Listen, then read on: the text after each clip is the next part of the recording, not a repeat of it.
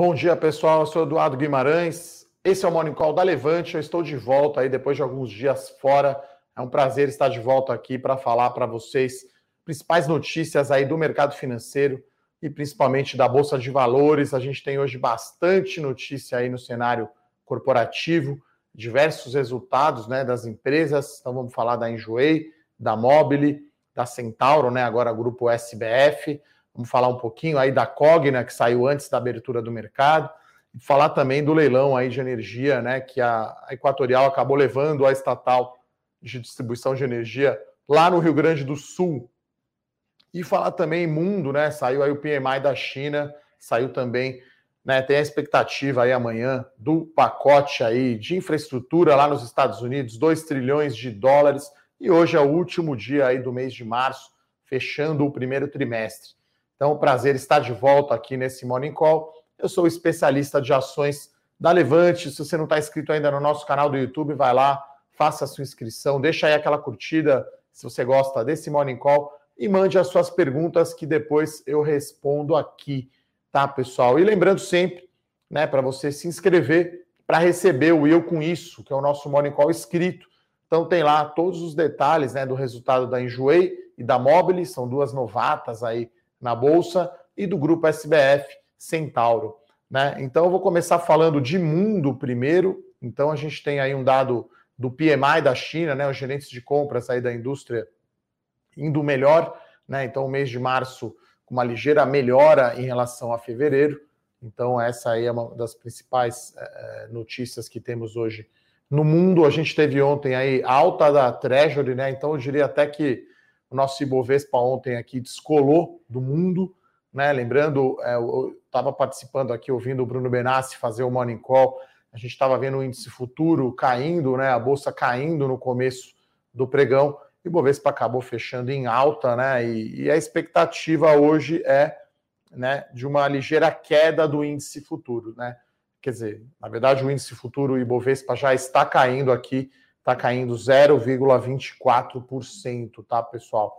Então vamos fechar aí talvez o trimestre, né? E o acumulado do ano, a gente tem aqui até o dia 30 de março, Ibovespa caindo 1,8%, talvez fecha, vamos fechar em queda de 2%, né? O mês de março aí deu uma, uma pequena melhora, né? É... Vai ficar no 0 a 0 praticamente aí o mês de março em relação a fevereiro. E Destaque aqui o dólar, né, pessoal? O dólar subindo aí 11% desde, né, do, no acumulado do ano, né? Vou pegar o número exato aqui, só do mês de março até agora, para a gente ter uma ideia aí do balanço, né? Então, o Ibovespa aqui no mês de março, então tá uma beleza, tá subindo 6,2%. O índice Small Caps subindo 5% e o dólar subindo 4%, né? Então vamos ter aí o mês de março até que positivo aí nas bolsas de valores, tá, pessoal? Uh, então, é, é, essa é uma. Esse é o destaque, né? Então, como eu estava falando, vamos ter aqui um dia ligeiramente mais negativo, o índice futuro aqui caindo 0,2%, né? Vamos pegar aqui Estados Unidos, com essa expectativa aí do pacote né, de infraestrutura do Joe Biden. A gente tem aqui o SP 500 está subindo 0,20, né? Mas como o Brasil ontem deu uma descolada aí, né, do mundo, o Ibovespa subiu ontem, podemos ter aí uma pequena realização de lucros de hoje. Lembrando, né, pessoal, não acredito aí nessas teorias de conspiração. O pessoal fica falando que tem puxada, que tem puxeta. Não acho o caso. Agora, claro que a cota hoje de fundos aí de ações é muito importante, porque é a última do mês e a última do trimestre. Então, acho que vamos ter aí um mês de março um pouco mais positivo, né? Acho que são várias idas e vindas aí de política, né? De Congresso, é, até, enfim, vamos, estamos estudando aí, fazer uma live aí com o Felipe Berenguer para explicar tudo o que está acontecendo lá de troca de ministério, reforma, né? É, proposta de orçamento. Acho que isso acabou trazendo aí uma volatilidade bastante grande, mas olhando aí os fundamentos, né? É, ontem até a gente teve aí uma, um outro fator que foi positivo, acho que ajudou na recuperação do Ibovespa ontem, foi a fala do Roberto Campos Neto, né, o presidente do Banco Central. Então a gente teve aí os índices futuros mais longos aí chegaram a cair 0,2% ontem, né? Então deu uma, uma acalmada aí no mercado, né? O, o, Roberto Campos Neto falando, né, que o Banco Central vai, né, tá ali de olho para controlar inflação. Então o juro futuro ontem deu uma uma acalmada e aí o dia acabou sendo mais positivo, né? Eu sempre falo aqui, né, tava com saudade aqui de estar nesse morning call com vocês, né? para a gente não ficar eufórico demais quando sobe e não é para ficar pessimista demais quando perde, né? Se fosse futebol, o time ali tomou o gol no último minuto é ruim, né? Mas não é uma tragédia. Quando ganha também na sorte ali com um pênalti que não foi ou um, um gol no último minuto também não é para ficar eufórico demais, é claro, a não ser que seja a final do campeonato. Aí é muito justo é, você comemorar bastante, né? É, a gente também tem um dado aqui de desemprego, né, que saiu no Brasil, então um número um pouquinho melhor aqui é, do que o esperado, né? Então, é, vou pegar aqui os dados, né? Número de pessoas desempregadas no Brasil estimado em 14,3 milhões de pessoas no trimestre encerrado em janeiro, né? Então a taxa de desocupação, né, ficou estável e a mais alta para o trimestre em janeiro, né? Mas o, o total de pessoas ocupadas, né, aumentou 2% e chegou a 86 milhões de pessoas. Né? Então, é um número um pouquinho melhor aí da PNAD, né? Pesquisa Nacional de Amostragem Domiciliar, é, que é sempre divulgado pelo IBGE. Tá? Então, essas são as notícias aí no mundo, né? A gente teve aí também no início da semana, né, com, com fechamento lá do canal de Suez, né? Já, já liberou, o navio já foi liberado. Então a gente está vendo, teve uma pequena, é, teve uma forte alta do petróleo aí no início da semana. Então, o petróleo aqui do tipo Brent hoje caindo meio por cento. Lembrando que amanhã tem a reunião da OPEP, né? Então, sempre é importante para ver aí qual que vai ser a oferta aí de petróleo, né? Já que no mundo, aparentemente, as coisas estão voltando ao normal. Infelizmente, aqui no Brasil, não, né? Vocês estão vendo uma máscara aqui na mesa, não tem ninguém aqui atrás de mim no estúdio aqui, né? Na nossa sala de análise, vocês estão vendo a Bloomberg ligada ali atrás. Nossos analistas todos estão em casa então ainda está né, muito complicada a situação aqui no Brasil, mas, enfim, tentando olhar aí para o lado um pouco mais positivo, né? Vendo agora uma evolução da vacinação, né? Tardia, né? Era melhor ter feito a vacinação antes, mas agora está se correndo atrás aí, e, enfim, é, então acho que as coisas não eram tão ruins assim quanto o mercado achava, né? Então, acho que isso é, esse é o pano de fundo aqui do cenário macro, tá? Vou pegar aqui só para vocês terem uma ideia, né? Vou pegar aqui quanto que está a taxa de juros longa, que acho que no pior momento ali do mercado, né? A taxa pré-fixada longa chegou a bater 9,3%, né? Então você está falando aí de um juro de quase 10%, né? Então esse é o risco das contas públicas, né? Vou pegar aqui o, o DI 2030, né, que é o nosso juro aqui de 10 anos, né, comparável aí à Treasury americana. Então vamos pegar aqui até é, até ontem, né, até o dia 30 de março, só para ter uma ideia aí de como que está no ano, né? Lembrando que a Treasury saiu ali de 1% ao ano, né? A Treasury a taxa de juros longa lá dos Estados Unidos, saiu ali de 1,1%, né? 0,9% para 1,77%, tá? Então a nossa taxa aqui, Brasil, saiu de 7% no começo de janeiro, ontem bateu 9%, né? Então subiu aí muito mais do que é, as taxas de juros americanas, né? Isso tem a ver aí com interferência política, com a corrida eleitoral, a polarização entre Lula e Bolsonaro, contas públicas, tudo isso entra na conta por isso que a gente tem essa alta do juro. Mas vamos falar aqui de ações, né? Acho que hoje o destaque é a Equatorial, né? Que, que levou é, o leilão né, da distribuidora lá do Rio Grande do Sul, né? Então, hoje, na verdade, né? Foi hoje de manhã aqui o leilão, 8 horas da manhã. Surpreendentemente, né? A Equatorial foi a única a fazer oferta, né? Pela empresa distribuidora de energia lá no Rio Grande do Sul, que está super endividada e não está nem conseguindo atender, até se não, não acontecesse esse leilão, é, a companhia ia até cancelar, né? O leilão estava muito complicada a situação. Então, a CED, né, que é a distribuidora de energia do estado do Rio Grande do Sul, A Equatorial foi a única que fez oferta por 100 mil reais, né? Quase que um valor simbólico aí, era 50 mil lance mínimo. A CPFL não andou, né? A CPFL não apareceu no leilão, né? Então a Equatorial está subindo aqui 4,3. Eu esperava até um impacto negativo aqui nas ações da CPFL, que era cotada para levar, né? Já que ela tem concessões lá no sul está subindo aqui 1,6, tá? É, então, o Equatorial acabou de levar. Uh, falando do resultado da Cogna, que a gente olhou aqui rapidamente, né? Foi um prejuízo grande, mas teve PDD, provisão para devedores duvidosos. Então, acho que o resultado, claro, é negativo, com perda de aluno, perda de receita, principalmente na Croton, né? Que é a, que é a unidade principal da companhia, aí dois terços quase é, com pandemia, né, os campos estão fechados, você tem evasão de alunos, você tem inadimplência, você não tem novos alunos chegando. Né? Então, o resultado acho que foi menos ruim do que o esperado. Né? Tanto que as ações aqui da Cogna estão em leilão, mas estão indicando aqui uma queda né, de apenas meio por cento. Né? É, ela abriu e agora entrou em leilão, tá, pessoal? É, Equatorial aqui subindo 3,5 e a CPFL subindo 1,6. Olhando para as empresas aqui que divulgaram resultado, né? É, eu acho que o Qualicorp, né, que teve um resultado ok, né?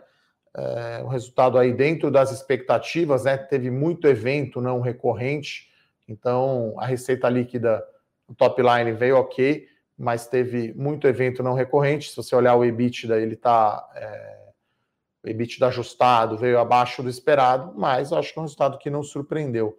Então aqui a gente está vendo as ações caindo apenas 0,2. E o que surpreendeu negativamente a Enjoei, né? Que teve aí um resultado uh, fraco, né? Então, quando você olha o operacional da Enjoei, os números foram bons, né? Lembrando sempre, né, que a gente, você pode se inscrever para receber o comentário completo da é, o eu com isso, né? Com todas as notícias aí sobre o resultado todos os números, tá, pessoal? Vou pegar aqui, tô, né?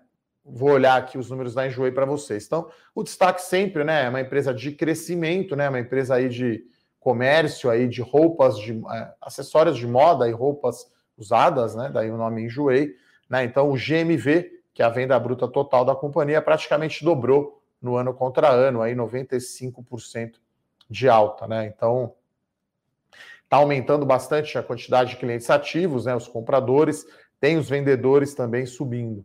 Né? Então, receita bruta cresceu aí 55% no ano contra ano, só que teve é, tivemos até expansão né, de lucro bruto né, no ano contra ano.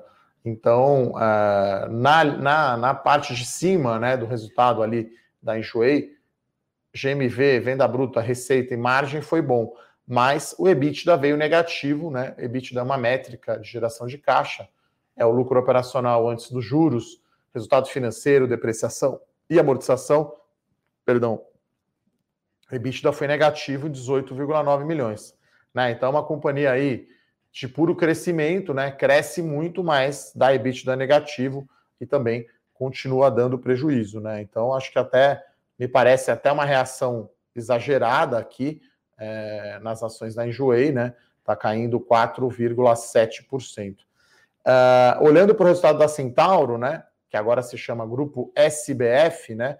Que é o dono né, da Centauro, da marca, né? Na verdade, agora até teve uma mudança no código das ações, tá, pessoal? Então, você que tem ações da Centauro aí, CNTO3 deixa de existir, vira SBFG3, né? As ações abriram aqui em queda de 0,3%. Né? Então, o grande destaque aqui da Centauro é a venda digital, né? já que a maioria das lojas da Centauro está em shopping centers. Né? Então, quando você olha a venda, vem das mesmas lojas, né? você teve uma queda na, na loja física, né? Então, loja física aí no quarto tri, que ficou a maior parte né, do tempo aberta, né? Os shopping centers tiveram a maioria aí, mais de 90% das horas funcionando.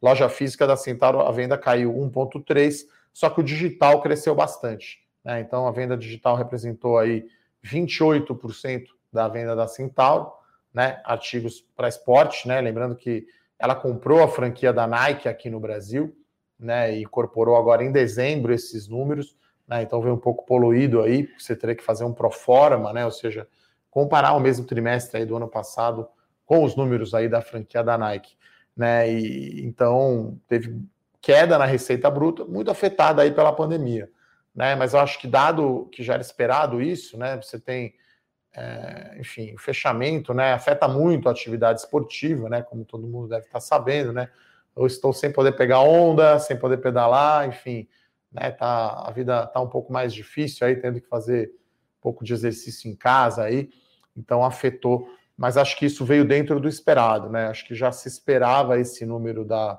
da Centauro, então o papel aqui está praticamente em linha com o índice. Hoje vai ser aquele dia do zero a zero, praticamente, sabe, pessoal? Então, o futuro aqui reduziu a queda para 0,2%, o nosso à vista está subindo 0,03%, né? Porque a gente tem as ações da Petrobras subindo aqui e as ações da Vale subindo 0,3%, né? E, como eu falei, Equatorial aqui é o grande destaque aí dos papéis do índice, subindo 3,6%. Uh, e por último, temos aqui o resultado da Mobile, né? É, outra novata aí, né? Outra empresa aí de, de crescimento, né? É, móveis, né? E, e, artigos aí domésticos, né? Então, é, foi um expressivo crescimento. Opa, deu uma falhada na voz aqui, pessoal. Com licença. Então, a companhia reportou aí um, expressivo crescimento nas vendas ano contra ano, né? 50% é, de crescimento ano contra ano. Né? O website aí é, cresceu 55% e o marketplace, né, que é a venda aí de terceiros, né, é 36%. E as lojas, né, no quarto tri, as lojas da Mobile cresceram aí 18%, né? Com isso, a receita líquida veio um pouco acima aí do esperado, 43%. Né? Então, o top line aí, como a gente fala da Mobile, surpreendeu positivamente, mas, como todas as empresas aí de crescimento, a gente tem uma decepção né, na linha uh, na linha de, de EBITDA e de lucro líquido. Né? Então, vamos pegar aqui. É, então, teve aumento de custo de logística né, na comparação anual, então, um aumento expressivo aqui de 35%, e teve também queda na margem bruta. Né? Então, é, aumento aí de custo de matéria-prima para fazer os móveis, né? A Mobile optou por não repassar essa inflação para os consumidores, arcou com esse aumento do custo da logística, então o EBITDA foi bastante, é, caiu bastante, né? Então houve uma queda aí de, foi negativo o EBITDA, né? 6 milhões de reais, né? Então tem aqui os números de contingência, contingência fiscal então, se você faz o EBITDA aí ajustado aí por itens não recorrentes, você teria aí é, um resultado ligeiramente positivo, né? Então, houve aí uma queda, né, no lucro, virou, de lucro virou prejuízo, né? Então, é, saiu de 700 mil reais de lucro a Mobile no quarto tri para 24 milhões de reais de prejuízo, né? Então, o número veio em linha aí com, com com o esperado. E é interessante que a companhia reiterou aí o seu guidance, né, a sua previsão feita na época do IPO. Né? Então, ela, ela levantou recursos para fortalecer o capital de giro e a estrutura de capital. Né? Então, 50% dos recursos levantados no IPO vai para isso. 35% vai investir em marketing e publicidade online e os outros 15% investimento em bens de capital, né? Com expansão aí das suas lojas físicas e centros de distribuição, além de desenvolvimento de tecnologia de informação, né? Então, é, devemos ter aí uma, uma recuperação desse setor de imóveis, né? Com a retomada da economia em 2021. Então, as perspectivas aí uh, são boas, né? A gente acabou aí né, com esse monte de oferta vindo, tanto mobile quanto uh, enjoei, a gente acabou não fazendo relatório, acabamos não olhando, não temos nenhuma dessas na nossa carteira. A gente está estudando, entendendo melhor essas empresas, né? A gente acredita aí que tem coisas uh, uh, melhores na carteira, né? Então, esse, esse é o noticiário corporativo de hoje, que é um pouco extenso, né? Então, a enjoei aqui, é que eu falo, né, pessoal? vamos sempre evitar negociar ações na primeira meia hora do pregão, né? Aquela hora que o mercado ainda está entendendo o que aconteceu, tentando ver. Então, enjoei que estava uma queda fortíssima na abertura aqui, de 6, 7%, agora está caindo 1%. Centauro, 1,5% de queda. E Qualicorp, que foi um resultado abaixo aí das expectativas, né? Como eu falei, teve alguns não recorrentes, 3,5% de queda, e a Mobile caindo 1%. O que está indo bem hoje aqui, é, né, com esse pacotaço aí de infraestrutura nos Estados Unidos, né? Dali commodity, né? Então, dali petróleo, dali minério de ferro, né? É, dali aço brasileiro e papel celulose, enfim, e proteína animal e, e milho e soja, né? Então, acho que é, esse essa visão aí, a minha visão desse pacotaço aí do, do Biden, né, de 2 trilhões de dólares em infraestrutura, reforçando lá a economia americana, acaba sendo positivo aí para o Brasil, o Brasil que é exportador de commodities, né? Então hoje Petro Vale subindo, vamos dar uma olhada aqui também os Minas, né? Os Minas uh, subindo também, vamos ver a Gerdau, Gerdau subindo 2%, né? Então praticamente o setor aí todo cirurgia e mineração todo em alta. Uh, e tem também uma pequena aquisição aqui da Magazine Luiza, né? Quer dizer, pequena para o tamanho dela, né? Então a Magazine Luiza está abrindo aí, está aumentando né, a sua participação, né, está ampliando o seu escopo de operação. Né? Então, é, eles fizeram a aquisição da Tono Lucro e a Grande Chef. Né? Então, a Grand Chef é, um, é como se fosse um RP, né? um software, como se fosse um mini SAP, um mini TOTOS para restaurantes, né? que faz integração para os serviços de delivery. Né? O restaurante precisa ter um sistema quando você faz o pedido aí online, né? Pessoal que está em casa aí, espera isolado aí, né? Se protegendo.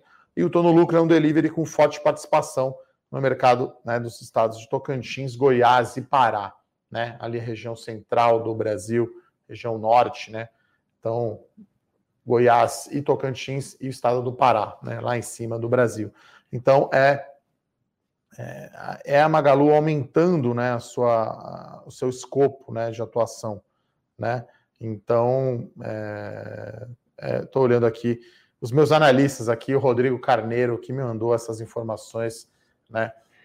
time todo aqui trabalhando né, para chegar aí um, um Eu Com Isso, aí um Morning Call de qualidade aqui para os nossos seguidores, para os nossos assinantes. Como eu já falei, pedi para a produção colocar o link aqui do E Eu Com Isso para você se inscrever, para você receber. Hoje falamos no resultado da Centauro, grupo SBF, Enjoei e Mobile, além do comentário macro, né? Então você pode receber. E, né, de repente o pessoal está perguntando aí por que, que eu fiquei aí quase duas semanas sem vir aqui falar com vocês, né, no Morning Call. Então, é, é, devido aí ao meu novo projeto aqui na Levante. Ah, antes de falar do novo projeto, do Expert Trade, tem também uma outra notícia aqui da 3R Petróleo, né, que, que, que é uma empresa novata também, tinha feito IPO há pouco tempo. Ela fez uma oferta de ações subsequente, chamado follow-on. R$ reais foi definido o preço, levantou mais 823 milhões de reais, né? Então, é, não é a Petrobras, né? que ele, ele opera, não é pré-sal, não é água ultra profunda, tem inclusive petróleo no continente, mas é uma empresa aí novata, interessante aí do setor de petróleo, mas small cap, que fez o seu IPO e já fez um follow-on, né? Já fez uma oferta de ações. E falar então da novidade aí, que é o Expert Trade. Né? Então foi aí uma minissérie aí gratuita de três vídeos, né, para falar do meu método aqui para escolher a carteira, para escolher as ações, né? Então, resumindo aqui, seria mais Buffett, menos day trade, né? Então, enfim, bem interessante aí a minissérie. E a gente, claro, sempre tem promoção especial aí, né? É, então, o Expert Trade é, né, foi essa minissérie para explicar melhor como eu faço a carteira Small Caps, né? Então, é, é bem interessante. E tem vários bônus, né? Como, por exemplo, a versão pandemia do livro Bolsa de Valores ao seu alcance, né? Que a gente compilou aí as melhores colunas aí do Domingo de Valor de 2020. Então tem aí a versão eletrônica né, do, do livro, então algo aí que fica exclusivo aí para a galera, para os assinantes do Small Caps, né? Então a gente abriu aí ontem né, para venda. Então, o Bruno Santos, o nosso head ali de, de relacionamento com o cliente, está à disposição para tirar suas dúvidas. E a gente tem algo bem legal também, é, que é vocês poderem escolher né, uma ação, uma empresa, para gente, para eu analisar aqui. É, qual empresa, né? Analisar, né? Então, a gente fez aqui uma enquete, tá? Tá rolando lá no Telegram, né? Se você é assinante ali do Small Caps, entra no Telegram e aí qual Small Cap você gostaria que eu fizesse uma análise completa, né? Então, quem tá ganhando aqui, a Aeres, tá? Tá com 38% dos votos. Depois tem a Ambipar com 17, né? Tem a Sequoia com 9 e a Intelbras com 7, né? Então, tem aí uma votação aqui então, essa pesquisa ainda está rolando, né? Então, o Expert Trade foi para explicar, né, como que quais são os princípios aqui que eu utilizo, né? Lembrando que não, é, não dá para ficar rico da noite para o dia, né? Não é no day trade que você vai ganhar dinheiro, você tem que ter um horizonte de tempo mais longo. Então, tem alguns princípios básicos ali, como por exemplo, o dinheiro às vezes está fora do consenso, né? Acho que Panvel, acho que foi um caso clássico ali de de um papel que ninguém olhava muito e que estava fora do radar né, dos investidores, que deu um retorno bastante grande ali na carteira Small Caps.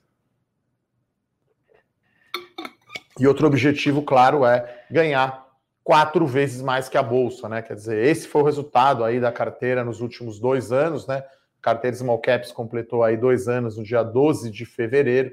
Então a ideia é, com diversificação de ativo, escolhendo calls fora da caixa, a gente aqui analisando empresas diferentes para que você possa ter mais retorno no longo prazo. Então, esse é o objetivo aí principal. Então, fiz aqui o meu merchan aqui do Expert Trade, então tem esses bônus, né? Você poder escolher uma empresa aí, é enquete aberta, né, para todos os assinantes, né? Qual ação você quer que a gente analise aqui na série? A gente tem esse bônus do livro Bolsa de Valores ao seu alcance, versão pandemia. E aí, claro, sempre tem uma condição especial aí, pedir para a produção colocar o link. Vou olhar aqui as perguntas aqui. O Bruno Benassi está me ajudando, como sempre, acompanhando aqui o nosso Morning Call. Valeu, Brunão, mandando aqui as perguntas da galera, né? Filtrando as perguntas aqui facilita, né? Corações pedalantes, deve ser um pessoal que curte aí um pedal, né? Uma bike. Qual a diferença entre acionista e investidor individual, né? Essa classificação aparece quando vou cadastrar no mail de RI das empresas. É, eu diria que talvez o acionista possa ser, nessa classificação aí, o, uma asset, né? um investidor institucional. Né? Então, eu já fui em relações com investidores de empresa, você costuma classificar né, que lado da mesa ali o pessoal está. Né? Então, investidor pessoa física é uma coisa, asset né, institucional, buy side é uma coisa, então, sei lá, asset do Bradesco, que tem perdão, participação na empresa.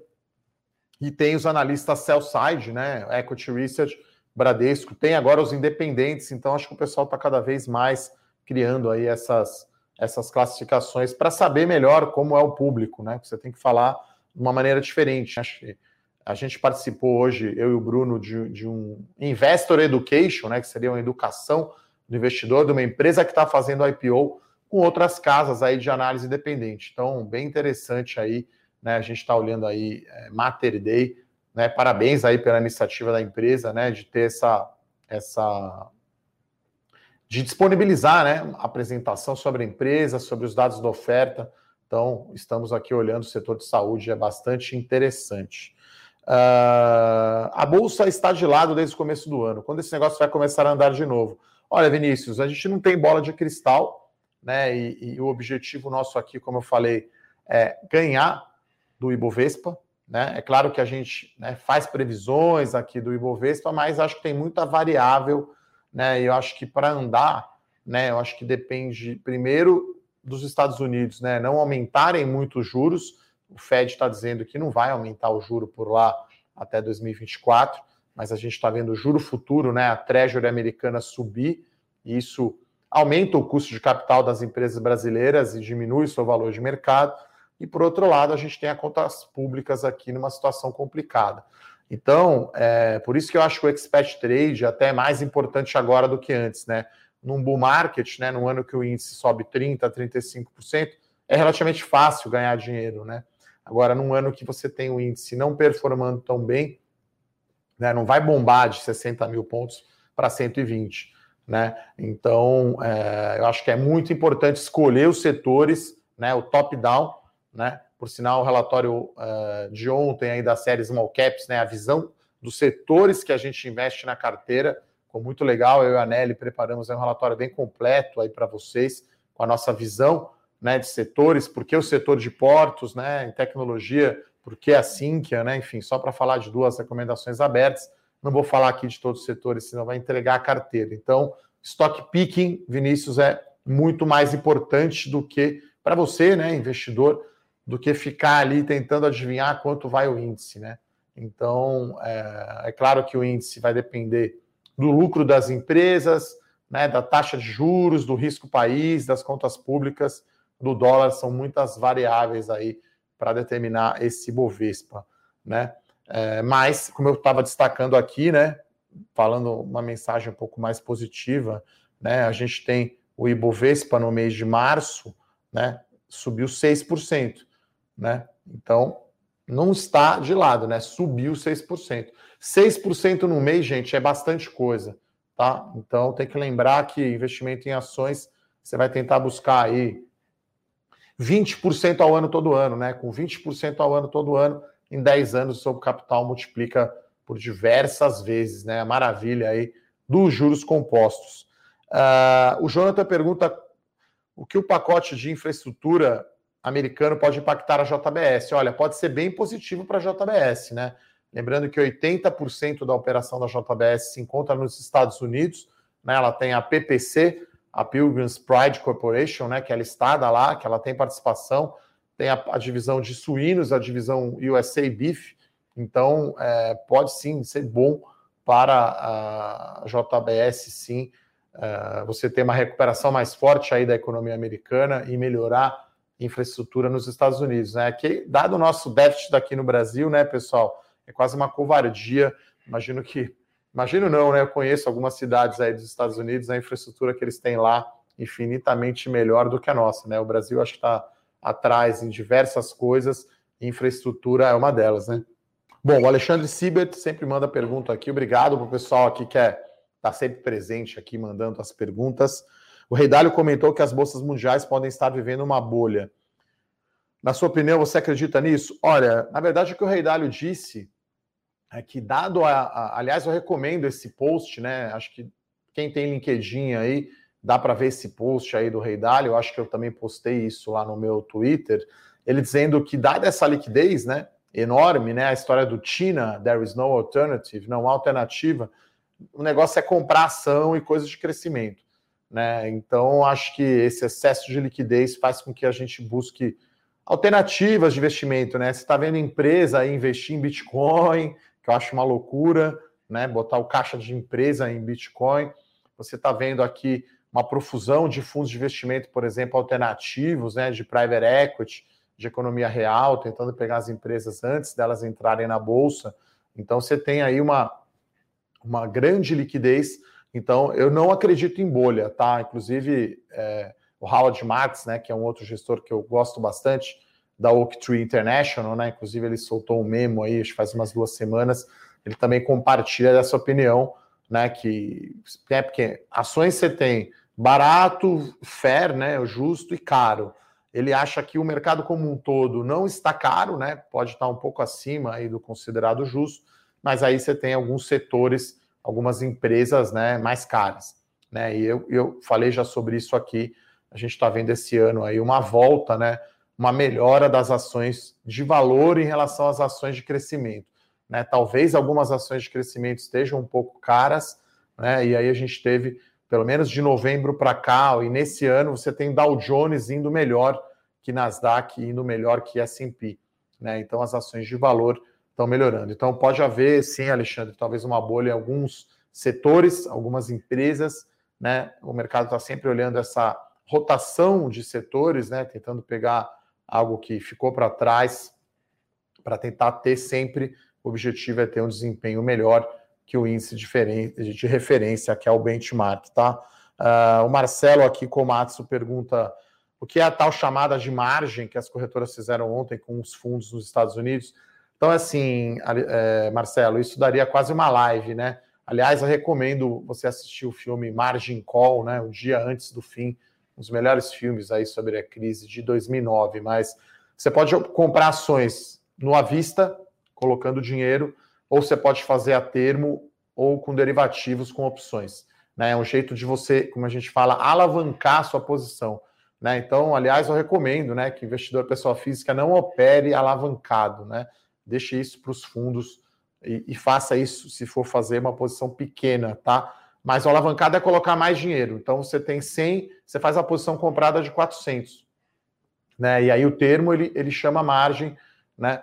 E aí, quando a posição vem contra, a chamada de margem aumenta, né? Então, é, é uma posição complicada, porque aí você pode perder mais que os 100 reais ou 100 dólares que você colocou na operação, tá? Então foi isso que aconteceu, né, com a o nome grego, é, agora me fugiu. Benassi, me ajuda aí, qual é o nome do hedge fund que, que essa semana aí pediu água aí? Vamos lá, estou olhando aqui no meu Twitter como chama o fundo que tinha ações, né, do, inclusive vai trazer impacto, né, tinha ações aí de de empresas de telecom americanas, né, e vai causar uma perda enorme no balanço do Banco Credit Suisse, é o Archegos Capital Management.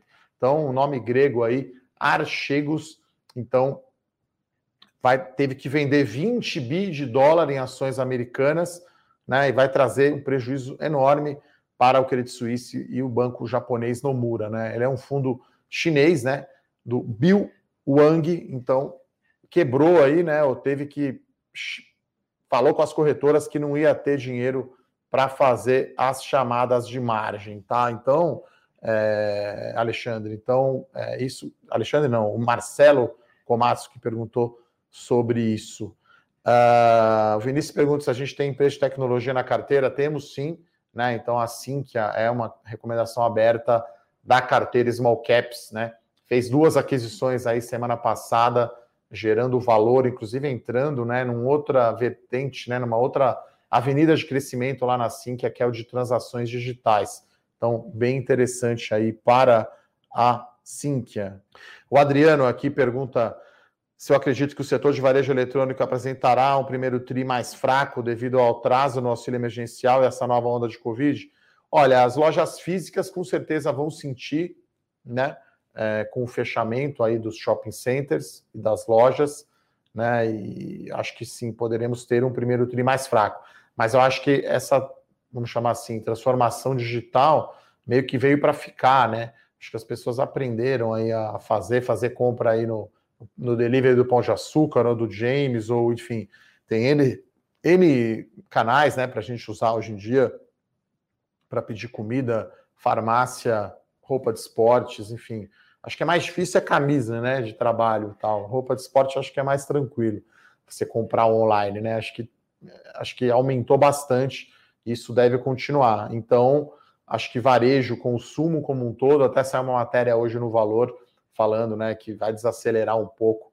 E acho que tem uma questão também um pouco psicológica, né? Por isso que a gente procura estar sempre aqui ao, ao lado de vocês, né, dando uma mensagem positiva, passando a nossa experiência no mercado, né? Então, como eu disse, né, nesses dias de queda, não se desespere. É, é, claro que, enfim, quando se envolve morte de pessoas aí, é uma situação delicada, mas olhando só é, mercado, então as coisas são cíclicas, voltam, né? E sei lá, tem gente achando que talvez esse ano esteja pior que o ano passado, mas tem vacina, né, pessoal? Ano passado a gente não tinha nenhuma perspectiva de vacina, então tá, tá chegando a luz do fim do túnel, mas Acho que teremos sim um primeiro TRI mais fraco, é, principalmente na comparação anual, né, Adriano? Porque aí você teve janeiro e fevereiro do ano passado, não tinha pandemia, né? Então, mas por outro lado, aí agora o online é muito maior do que era o ano passado, né? Então, principalmente via varejo, né? Que eu acho que elevou bastante aí a sua participação do online. Então, enfim, mas eu acho que essas empresas vão continuar bem sólidas, né? Acho que tem que ter né, alguma exposição ali, Magalu, Via Varejo, Mercado Livre, né, lojas americanas e B2W, a gente não gosta tanto, acho que seria aí a minha menos preferida nesse setor. Uh, o Leandro Sanches pergunta: tem alguma novidade sobre a Santos Brasil? Ela tem uma renovação de contrato para esse mês. Alguma novidade? Não tivemos ainda nem comuni nenhum comunicado por parte da empresa, né? Então o contrato vence hoje, né? Quer dizer, hoje é 31 de março, se encerra o mês. A companhia, perdão, não soltou nenhum fato relevante sobre isso, tá, pessoal? Então, é... vamos ver o que vai acontecer né? Acho que é, é 70% do volume lá do Tecon Santos, né? Da Maersk Hamburg Sud. Teve aí uma notícia ruim para o setor, né? Que foi lá o encalhamento do navio gigante de contêineres lá no, no canal de Suez, né? Então, isso, 10% do comércio marítimo mundial. Então, já estava difícil com o Covid, ainda teve esse problema lá em Suez. Então, não tivemos nenhum fato relevante da Santos Brasil, a gente está acompanhando, a gente esperava que fosse sair, eu acho que as negociações ali estão mais duras entre a Santos Brasil e a Maersk Hamburg Sud, que é gigante, mas dada a posição competitiva que a Santos Brasil tem lá, provavelmente ela vai começar, enquanto não negociar o contrato, vai ficar cobrando picado mais caro. Né? E eventualmente eu acho que vai acontecer, algum, vai ter algum resultado essa negociação. Acho que esse é o principal catalisador aí, principal, o perdão do trocadilho, vento a favor, tá, pessoal? Na Santos Brasil. Uh, o João Pedro pergunta aqui de Cielo, né, que está subindo muito. Tem a questão da aprovação, né, do Banco Central lá do pagamento pelo WhatsApp, né? Cielo é uma que na boa a gente nem olha aqui, tá? Uma companhia que está perdendo muito vantagem competitiva, né? O lucro líquido vem derretendo, tá? Até as ações estão subindo aqui 6%, né? Agora 5,9, mas confesso que Cielo é uma que a gente não olha, tá? Como eu falei, o dia ia ficar né, no, no Ibovespa entre perdas e ganhos, né? Então, Ibovespa aqui em queda de 0,2%, agora virou para o negativo, tá? Equatorial subindo 5,5%. Uh, ah, vamos continuar olhando aqui as perguntas. O Ayrton pergunta o que eu acho da Vivara, né? Se eu acho melhor que Centauro no longo prazo. Olha, a Vivara tem algo muito diferente, né? São duas coisas muito diferentes do, da Centauro, né? Poder de marca, né? Então, e tem a questão do consumo indulgência, né? Você tá aí sem poder viajar, sem poder ir em restaurante, sem poder ir em show, sem poder sair, quer dizer, as pessoas que têm renda não estão gastando, então talvez fazendo alguns gastos ali indulgentes, né? E joia entra nessa, nessa categoria. Então, se olha o resultado aí da Vivara, compara com o da Centauro, né? Do SBF Wellington, foi muito melhor, né?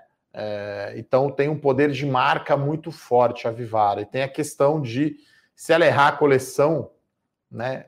Ouro e prata você derrete e faz outro, né? Então é diferente aí, talvez, uma coleção de esportes que de repente dá uma encalhada e depois você tem que vender com desconto. Né? Não dá para reaproveitar lá o dry fit das camisas de corrida.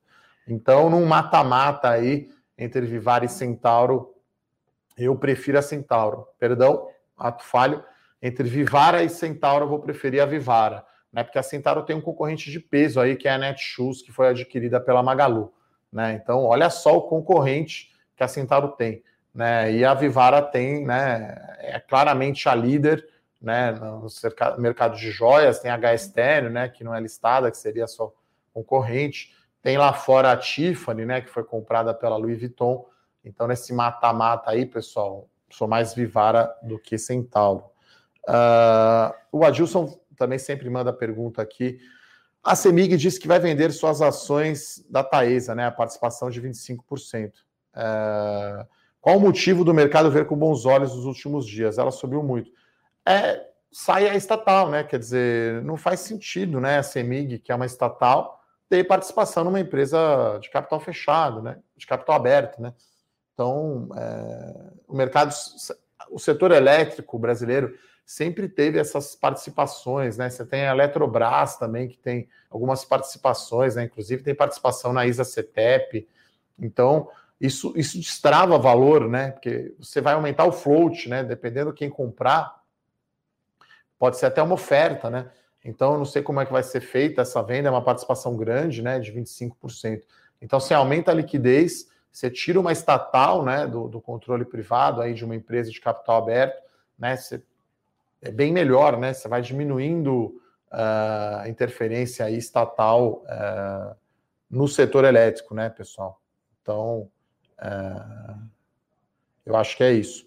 Vou dar mais uma olhada aqui nas perguntas, pessoal. Obrigado aqui pela por todas as perguntas aqui que o pessoal manda para nós. É, o Gramado fala aqui, olha, é, a gente vai voltar a aparecer base regular, tá? Então, é, vou alternar aqui com o Bruno Benassi no Morning Call. Um dia ele faz, um dia eu. Dependendo, às vezes, de compromissos pessoais, pode o Bruno fazer dois dias seguidos, eu dois dias seguidos. Mas a ideia é eu e o Bruno alternarmos aqui o nosso Morning Call. Então, foi só por conta aí desse projeto do Expert Trade, né? Que eu fiquei aí. Não deu nem 10 dias fora, tá, pessoal? Então, é, estou de volta. Para quem também não segue o meu canal do YouTube, né? Tem muito vídeo lá. Então, deixa o like aí no nosso Morning Call se você gosta e depois faça inscrição no canal do YouTube. Mais conteúdos aí para vocês, tá? É... Dando mais uma olhada aqui na pergunta, nas perguntas. O Bruno já fez um filtro. Vou ver se tem mais duas aqui para. É... O Vinícius faz perguntas aqui de tipo futurologia, né? Quando a bolsa vai precificar o fim da pandemia? Tem ideia? Eu não sei quando vai, quando que reabre, não sei. Então, é, acho que agora, como tem vacina e tem recuperação da economia, acho que se você olhar os indicadores aí, e se olhar as empresas, né? Algumas empresas parece até que não tem a, a, a pandemia, tá? É, então acho que tá, tá indo bem. Uma boa ideia aqui de fazer o morning call com o Rafa, a gente já fez algumas vezes, tá? Mas, enfim, por questão aí de restrição, vocês podem ver que não tem ninguém aqui na sala de analistas, estou com uma máscara aqui do lado do touro, então a gente tem feito as lives aqui, as gravações. Pessoal da produção aqui, o Paulinho que está lá operando né, nossa, nossa live, tá tudo remoto, tá? Estou sozinho aqui na sala do estúdio, tá?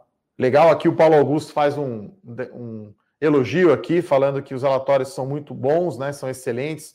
Ele agradece pela pontualidade no envio das informações. Né? Isso é algo que a gente leva muito a sério. Então, os relatórios estão na plataforma às 10 horas da manhã e chega no seu e-mail 10 horas da manhã. E também a gente manda no Telegram logo cedo quais são os destaques do dia. Né? Claro que pode haver um destaque aí durante o dia, a gente vai usar o canal do Telegram para falar direto aí com vocês de uma maneira mais simples, né, mais direta, tá? O pessoal pergunta se ETF de criptomoedas vale a pena. Olha, vale a pena um ETF de aposta de Champions League? Eu acho que é mais ou menos isso. Ou um ETF de obras de arte, né?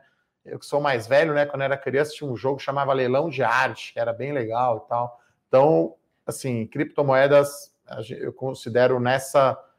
Estou junto com o Rei Dálio nessa, que também considera aí uma, praticamente uma aposta, tá? Nada contra apostas. Lembrando, né, pessoal, vamos sempre fazer o tamanho correto, tá? Dessa aposta. Né? Vamos apostar, brinco aqui, às vezes apostei com o Bruno aqui, final da Copa do Brasil, né? O Palmeiras ganhou. Eu apostei no Grêmio, perdi, vou pagar para ele o almoço a hora que reabrir. Apostei um almoço, tá? Um almoço honesto aqui no num quilo aqui do lado aqui, o, o, o restaurante aqui perto, não é nada absurdo, né? Então é importante saber o tamanho aí que você faz as suas apostas, né? Que vocês fazem as apostas. Bom, tem uma pergunta aqui que talvez fosse melhor ser direcionada para o Felipe Berenguer, né? Qual o feeling de vocês sobre a conjuntura política? Vocês têm esperança de sair alguma reforma esse ano? Acho bem difícil ter alguma reforma muito importante. Tá, então, é, mais ou menos, é, acho difícil ter algo relevante. Acho que a decisão do Supremo Tribunal Federal colocou a corrida eleitoral já para esse ano, né? É, são quase aí 18 meses até a eleição, né? Até outubro do ano que vem que começa efetivamente a corrida, mas parece que tem pouco tempo para ter alguma reforma. Então, acho que o importante é as contas públicas não estourarem, né? Não degringolar de vez. Se fosse futebol, o importante é não bater o pênalti na torcida, né? É, acho que é esse que a gente espera, né? A dívida pública é o principal. Uh, o Rafael pergunta aqui sobre Copel, tá? A gente não tem nenhum relatório disponível, mas eu fiz um vídeo lá no meu canal do YouTube, né? O vídeo de domingo, inclusive dando a Copel como exemplo aí para explicar como funciona o pagamento de dividendos, tá, Rafael? Dá uma conferida lá, Eduardo Guimarães, lá no YouTube, tem o um vídeo da Copel. Uh, Aí, por último, tem a pergunta aqui do Rodrigo, né? Quais são os triggers aí, os gatilhos para Minerva, JBS e Marfrig? Né, eu acho que é pagamento de dividendos, né? Acho que é o, o setor, acho que ele virou, é, mudou um pouco de característica, né? Acho que ano passado foi um setor que cresceu muito aí com a gripe suína africana, né? Com o aumento da exportação para a China, né? E, e a, a alta, o resultado muito forte que essas empresas divulgaram, viraram caixa e as empresas pagaram dividendos, né? Inclusive a JBS fez um programa agressivo aí de recompra de ações, né? Então foi um dividendo alto aí, acho que buyback, né, como a gente chama, recompra aí dividendos de JBS deu 8% de dividendos. Minerva também fez recompra, deu mais de 10%, né? Então quem investiu nessas ações aí ganhou nos últimos 12 meses aí ou 2020 quase dois dígitos aí de retorno em dividendos. É um retorno muito grande hoje. Uh, e aí, para encerrar, né, já demos aqui 50 minutos, já deu aqui o primeiro tempo inteiro e a prorrogação. O pessoal pergunta aqui por que, né, o Flávio pergunta, Sentaram entrou em leilão duas vezes hoje. Olha, a bolsa pode eh, a bolsa que decide, né, a B3 que decide quando uma ação entra ou não em leilão, tá? E aí isso acontece quando tem uma disparidade muito grande entre oferta, né, de compra e venda. Tá? Então, geralmente isso acontece no início do pregão. Por isso que eu falei aqui, né, pessoal? Você vai comprar ou vender uma ação. Omitar aí a primeira meia hora, a primeira uma hora do pregão, que tem essas oscilações. Geralmente as companhias entram em leilão, né? Para quem é investidor, para quem é acionista mesmo de longo prazo das empresas e não fica fazendo day trade. Então é isso, pessoal. Gostaria de agradecer então a presença de todos. Estaremos aqui de volta, normalmente aqui alternando eu e o Bruno Benassi no Monicol da Levante. Se você chegou atrasado, você pode ouvir né, esse o replay né, do nosso Monicol lá no nosso canal do YouTube. Se inscreve aí, deixa a curtida. Tem também o nosso podcast aí para você poder ouvir no celular. Forte abraço, pessoal. Até a próxima. Tchau, tchau. Abraço.